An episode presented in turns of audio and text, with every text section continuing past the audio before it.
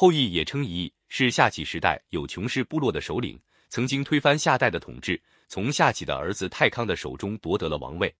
传说他从小就非常喜欢射箭，特别仰慕尧时上射九日的射神羿，所以也取名叫羿。后来因为做了国君，人们便称他后羿后，就是君主、首领的意思。后羿原来是个农民的儿子，他五岁那年，一天，父母带着他上山采药，跑了大半天，他觉得很困倦。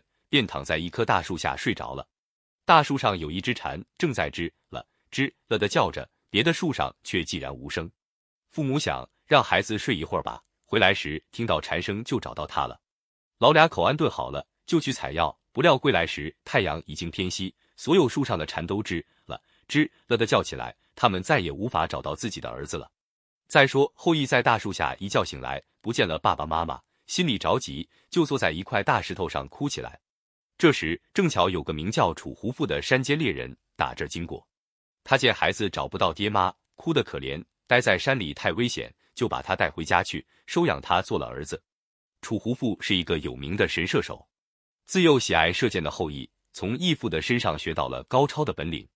不知是天生的还是经常晚弓的缘故，后羿的左臂比右臂要长一些，这使他的弓拉得更满，箭射出去更有力。时间过得真快，转眼间后羿已经是个二十岁的男子汉了。他虽然五岁时就离开了父母，可是爹妈的影子却常常朦胧地出现在脑海中。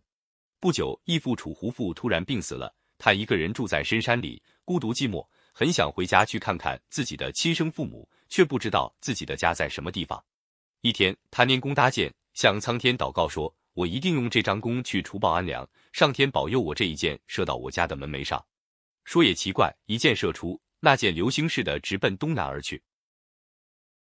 后羿沿着箭头方向一路追寻，一直寻到山边的一座茅屋前，只见那支箭不偏不倚，正牢牢地插在柴门上。后羿进屋一看，四壁挂满了蛛网，灶台上放着几个破盆烂罐，这屋子看来已经很久没人住了。他向邻居询问，才知道父母早在几年前就先后病故了。后羿很悲伤，无心常住下去，就带上弓箭。到四方去漫游，后羿在漫游的途中结识了一个射箭高手，名叫吴贺。后羿便拜他为师，向他学习射箭的技巧。一天，两个人正走在路上，看见一只鸟从天空飞过。吴贺对后羿说：“把它射下来，要射左眼。”后羿一箭射出，鸟应声落地。两个人跑过去一看，射中的不是左眼，而是右眼。后羿望着天空，感到很羞愧。他知道自己功夫还不到家。从此更加刻苦学习，精益求精，直到百发百中，不差分毫。在漫游中，他用身上的弓和箭做了许多除暴安良的好事，深受人民的爱戴，终于做了有穷国的国君。后羿做了国君，四方的诸侯都服从他，只有一个名叫伯封的诸侯不服。这个伯封，传说是先前在尧帝手下当乐官的魁的后代。他是个性情暴戾、厉厉又贪得无厌的人，生就一张长长的像猪八戒的面孔。人们就给他送个绰号，叫大野猪。别看这个大野猪长得三分像人，七分像兽，他的母亲却是个绝色的美人。她长着一头长长的黑发，一双秋水般清澈的眼睛，面庞白皙娇嫩，说话做事善于随机应变，讨人喜欢。因此，人们就给他取个绰号，叫黑狐狸。实际上，他的真名叫玄七，是有仍氏的女儿。后羿见大野猪不听号令，就带兵去攻打他。那大野猪虽然也有几分武艺，怎是后羿的对手？没打上几个回合，就被后羿一箭射死了，消灭了残暴的大野猪，人民都非常高兴。只有他的母亲黑狐狸悲痛万分。后羿见玄妻长得妩媚动人，一下子给迷住了，不顾臣子的忠言劝谏，纳她做了自己的妃子。玄妻对杀死他儿子的仇人怀恨在心，却不敢公然反抗，只好忍气吞声，假意顺从，暗中等待时机。后羿率兵凯旋归来的路上，遇到了一个名叫韩卓的年轻人，从遥远的韩国跑来投奔他。这个韩卓原是韩国的贵公子，为人阴险狡诈，正直的韩国国君伯明看穿了他的底细，便将他驱逐出境。他不甘寂寞，又千里迢迢来投靠后羿。后羿不分好歹，被他的花言巧语所迷惑，不但收留了他，还任命他做了宰相。韩卓一旦掌握了大权，便萌生了篡位的野心。他趁着后羿不理朝政，时常在外打猎的机会，偷偷溜进宫中，跟玄妻勾搭在一块。玄妻想替儿子报仇，韩卓要篡夺王位，两个人一拍即合，很快结成了死党。他们背后挑拨群臣和后羿的关系，暗中培植自己的党羽，加紧谋杀和篡权的准备。